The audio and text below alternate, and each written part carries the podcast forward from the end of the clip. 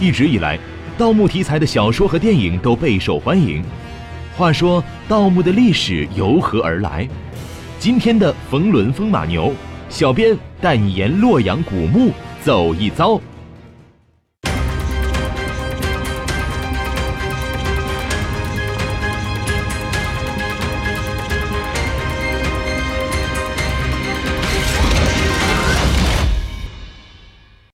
盗墓行为一般有两种，一种是民盗，一种是官盗，两者各有不同。民盗人数众多，基本上都是偷偷摸摸，只盗取墓中的钱财；官盗正好相反，带着兵大张旗鼓的盗墓。从董卓、曹操到民国的大盗孙殿英等，盗墓的故事另有玄机。请出今天的嘉宾，扒一扒盗墓那些事儿。司卫平，河南作家协会会员，著有长篇历史小说《洛阳铲》。手拿洛阳铲的他，对盗墓有什么独到的见解呢？冯叔，你看，这就是司老师给咱们带来的洛阳铲。哦，这是洛阳铲，这是老师带来的啊。我看上面还沾着土呢，老师，您这是挖了两下吗？这是干过活的。为什么在洛阳会出现这样一种盗古墓的这样一个？风潮的，这个盗墓这个缘起呢，最早也是在洛阳。啊，这因为这个中国人以前啊，就是在古代到这个秦代前，几乎是说的简单一点，呃，帝王啊、诸侯王啊，呃，能埋葬。对啊。呃，平民百姓的坟呢，一般是抛尸的，抛尸，抛尸扔到野外，扔到野外，被狗吃了，狼吃了。对对对对。那过去商代。好点说拿席子一卷，那还算好事那那那那是后来有席子，以前没有。你看连席子都没有，过去说破席一卷。到这个夏代以后呢，就是说那时候是，你比如说公公侯啊，就是类似于公侯、省部级干部，还可以陪着这个王侯啊。就省部级干部是可以有正式的墓，这也不是。还不是，还陪到这个诸侯王的身边，比诸侯王还低的，没有棺材。诸侯王算是没有棺材，就是挖个坑，人放进去就行。哦，就是陪着。其实那时候，部级干部也是陪着人家，对对对，才这死了以后有个地儿待。对对，这个盗墓呢，就是说最早的缘起还是怕盗墓，才有了盗墓。为什么说呢？当时呢，就是这个王城啊，就是这个东周这个王城在洛阳建成。建成以后呢，就西周迁到洛阳。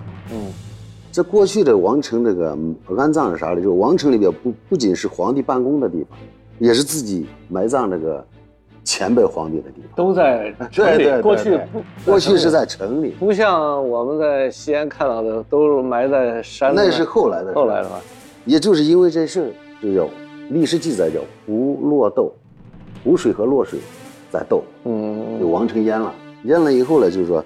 这个时期叫周灵王，就是周灵王当时是当着，呃，周朝的皇帝的。嗯，周灵王他一看以后说：“这不行啊！你看这前面的什么父亲呀、爷呀、都埋着，都都淹了。”最后他想了个办法，他说他自己要迁出去，就迁到那是离洛阳二十多里地，一个叫过去是舟山，实际是汉山的余脉，一个小山丘上。嗯，在这儿树林了。嗯。树陵的时候，他当时是考虑到啥呢？就是说，害怕人嗯盗墓嘛。哦。因为过去天子驾六，你知道那很多东西陪葬品、玉器啊很多，怕人盗。本来是在自己家埋的，不怕盗，是不是？说到现在送到外边了。那那会儿二十公里就特特远了。对，嗯，当时呢就是怕盗的情况下，他设设了个遗钟。就是一个真一个假的，对，弄个假的。这个离洛阳六十多里地有个叫灵山的地方，这两个地方都都是因为周灵王起的名字。嗯，一个现在一个叫周山，一个叫灵山，就是一个真的，一个假的。哦，有了这以后，才开始出现盗墓。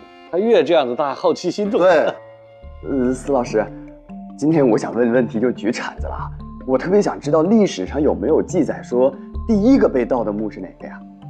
那第一个应该是传说那个，呃，项羽，呃，盗那个秦秦始皇那个墓，应该说传说是这样。实际或秦皇陵现在，应该说还是没有到。不错的。对，所以说这个应该是最早盗被盗的墓，应该是那个光武帝的。嗯，光武帝那个董卓那个是公开盗墓，董卓，那董卓当时想盗墓也想了很长时间啊，想咋弄个办法给这墓盗了，因为他他不知道这前朝的墓，前朝就是秦秦始皇嘛，你说董卓是谋财，那就是为了盗这个皇陵的时候，因为他前朝墓他不可能盗了，秦始皇这个他他他知道太太难弄，他想到的只有这西汉东汉，啊，他又是东汉的丞相，咋办呢？他就说想了办法，说我有个孙女啊，十分他说十分讨我喜欢，十岁上他这个给他封了官位。哎，这时候他说我这个姑娘呢，就是这孙女呢是聋哑人，他是造出风声，说听说啊，咱这个地陵里边有这个治聋哑的秘方，皇帝走的时候给他埋进去了，这我得给他找出来，嗯就派吕布先给这个咱洛阳这，嗯，哎，按这个帝王这个陵这个死亡的顺序来这道，一个一个罚开那。个董卓，对，罚开以后呢，他罚的时候还要举行个仪式，让道士去嗯做法，然后自己开始呃掘墓。这个看上的带走，看不上的重新封进去。哎，老师，那个很多文学作品里开篇都是说，呃，东汉末年曹操设定了摸金校尉这个职位去进行倒斗，那这个是不是历史上真的存在啊？是真是真的。这个当时呢，曹操盗墓呢，他跟这个董卓是不太一样，就是他那时候呢，就是说，呃属于啥呢？就是说养军队都比较困难。靠盗墓，哎，他没办法的情况下，才成立了这样一个机构。就是来筹集军饷。对，筹集军饷全部是为了军队服务的。曹操为了弥补军饷的不足，设立发丘中郎将、摸金校尉等军衔，专司盗墓取材。据史料记载，曹操用墓葬里盗得的宝物养活了手下的军队三年。而曹操的手下是如何盗墓的呢？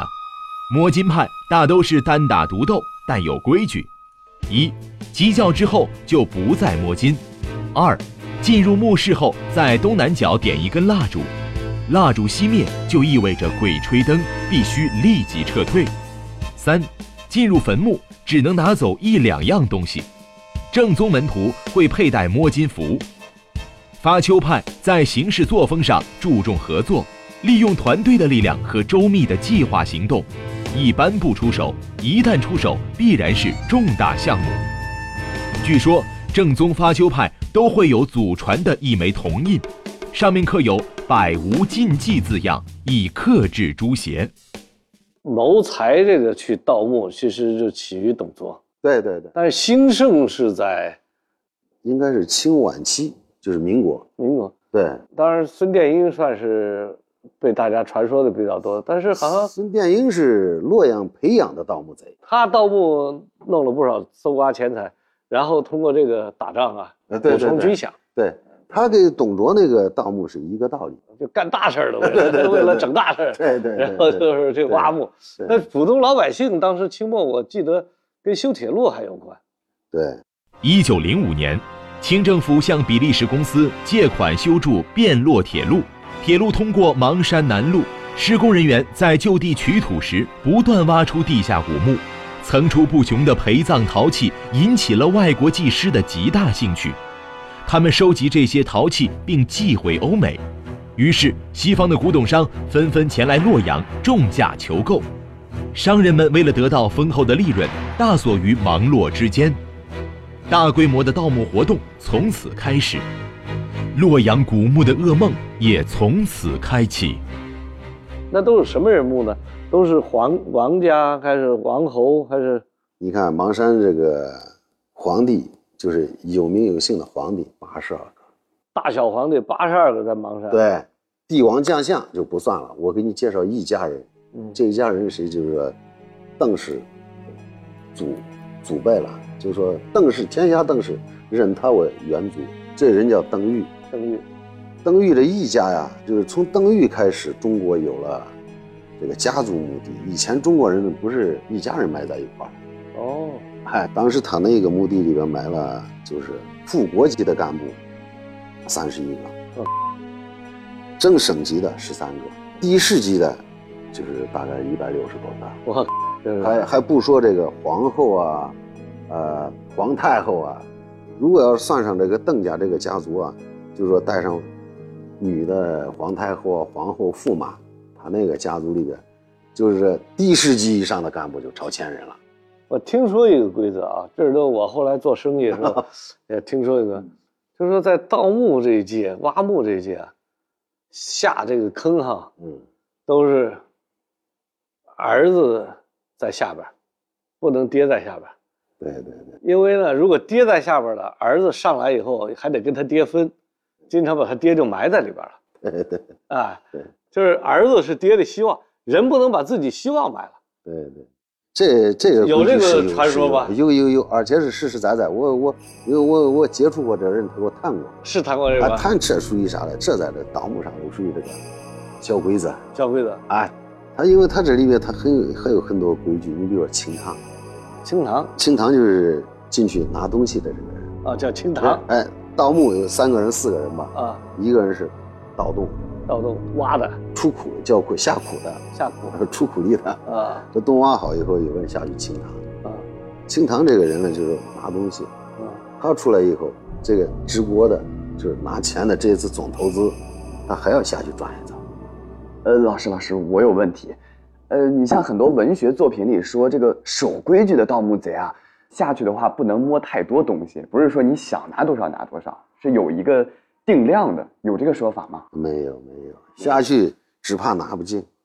就是能拿多少拿多少。对，电影啊是艺术，跟真实的盗墓是有区别的。那当时这个投资的人，一般什么人来干这活呢？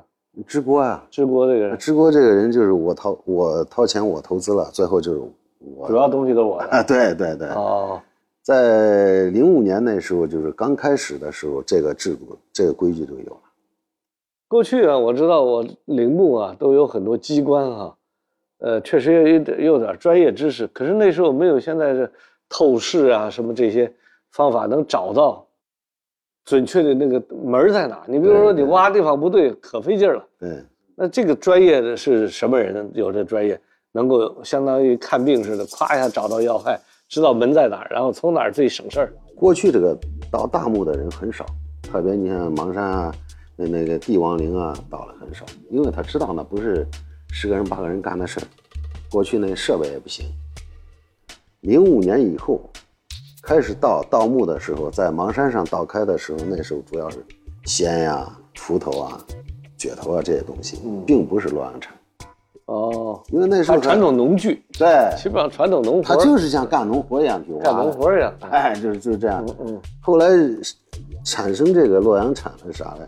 因为洛阳那地方有人是现在就给他神化它了，嗯说洛阳铲这个东西啊怎么着怎么着，实际上这东西是神不神？真是神，嗯，但它在洛阳很早就存存在着，可能他们不知道，你应该有这感觉。嗯你知道咱过去那个，就说粮库里边麻袋装的玉米啊、哦小麦，对对对，哦，说拿出来看种子，看它好不好，哎，就扎进去，歘出来看看你那粮食发霉了没？对对对对，这是一个，再一个是啥？就是过去那个修那个城墙，修那河堤，每年你知道，清代、明代、唐代，他们每年最多国家财政支出的就是修河坝嘛，河堤。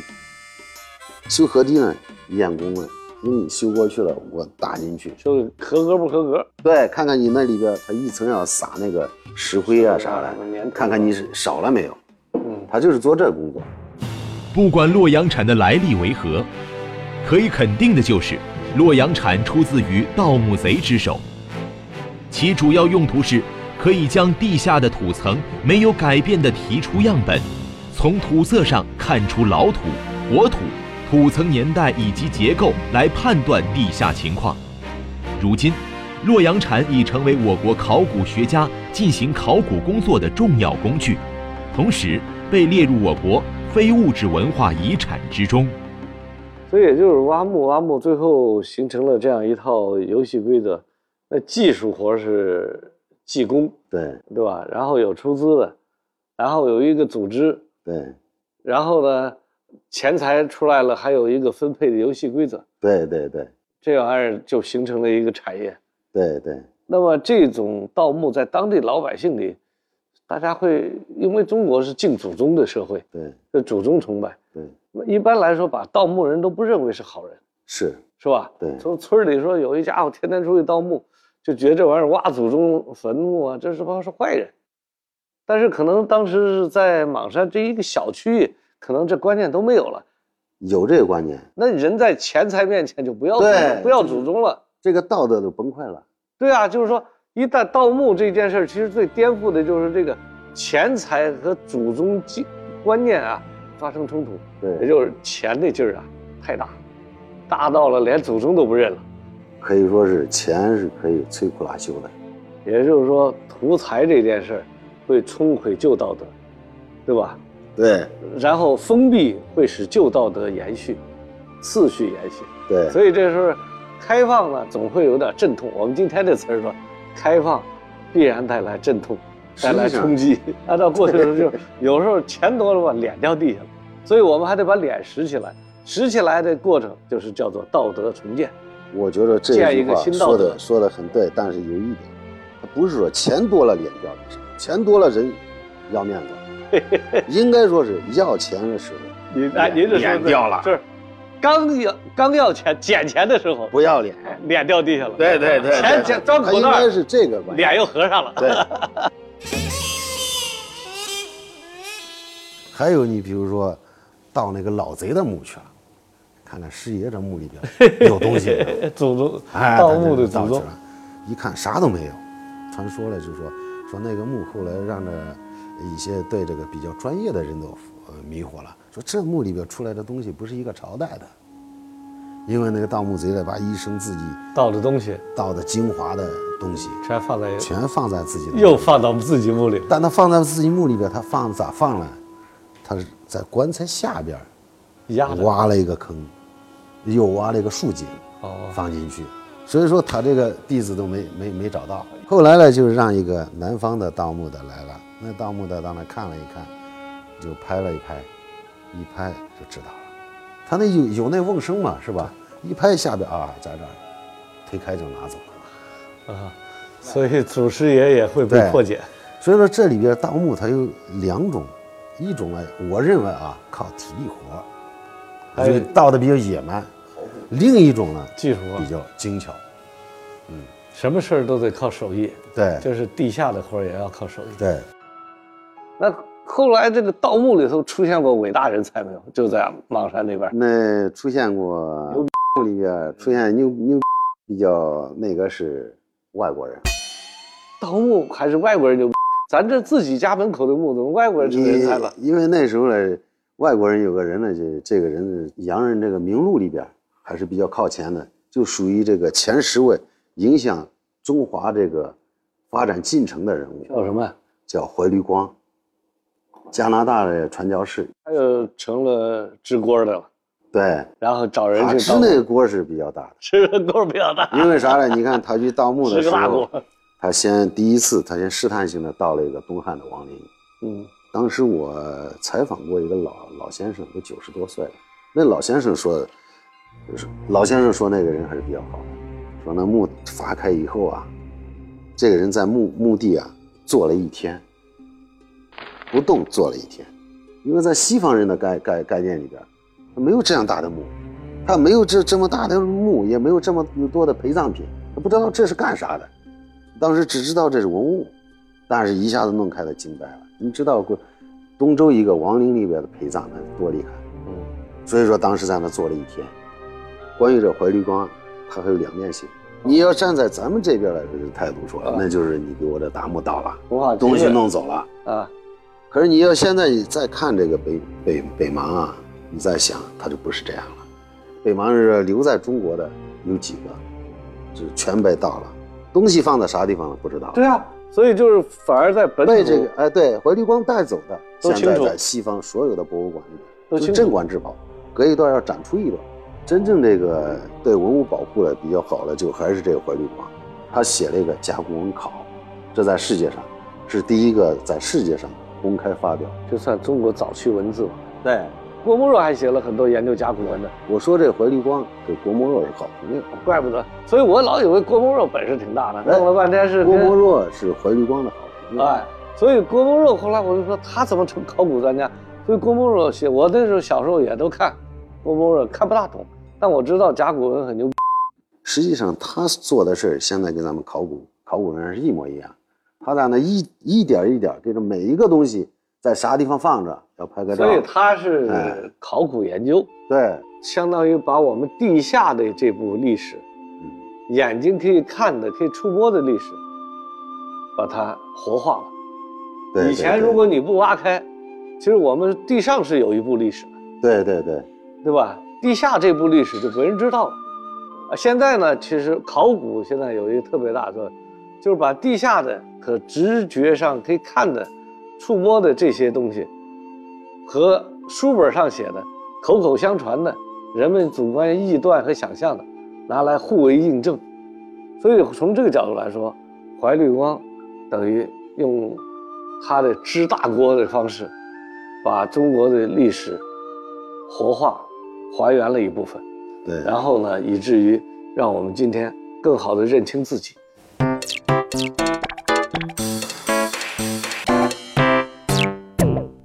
挖墓这件事情上呢，在民国后期之所以兴盛在莽山，事实上也是因为开放的结果。先前呢，大家不挖墓，因为这是祖宗的东西，我们要爱祖敬宗，对古人的东西、祖宗东西要敬仰、敬畏。所有谁敢挖这个祖宗的墓，大逆不道。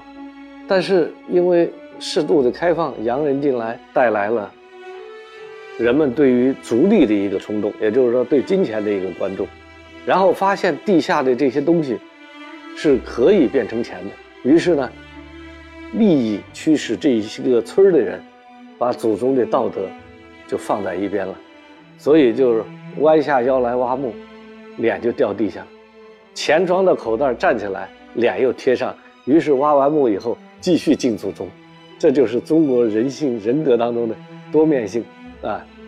但翻过来挖墓这件事呢，在当时甚至我们在作品里道德上是负面的，是个坏，但是从历史长河中来说呢，它又有一个特别积极的作用。所以，我们看莽山的盗墓的故事，让我们去发现。很多对与不对、道德、利害、开放、封闭、洋人、中国人之间这样一种纠葛，确实需要一种特别淡定、开放的态度来看待历史，看待每一件曾经出现过的事情。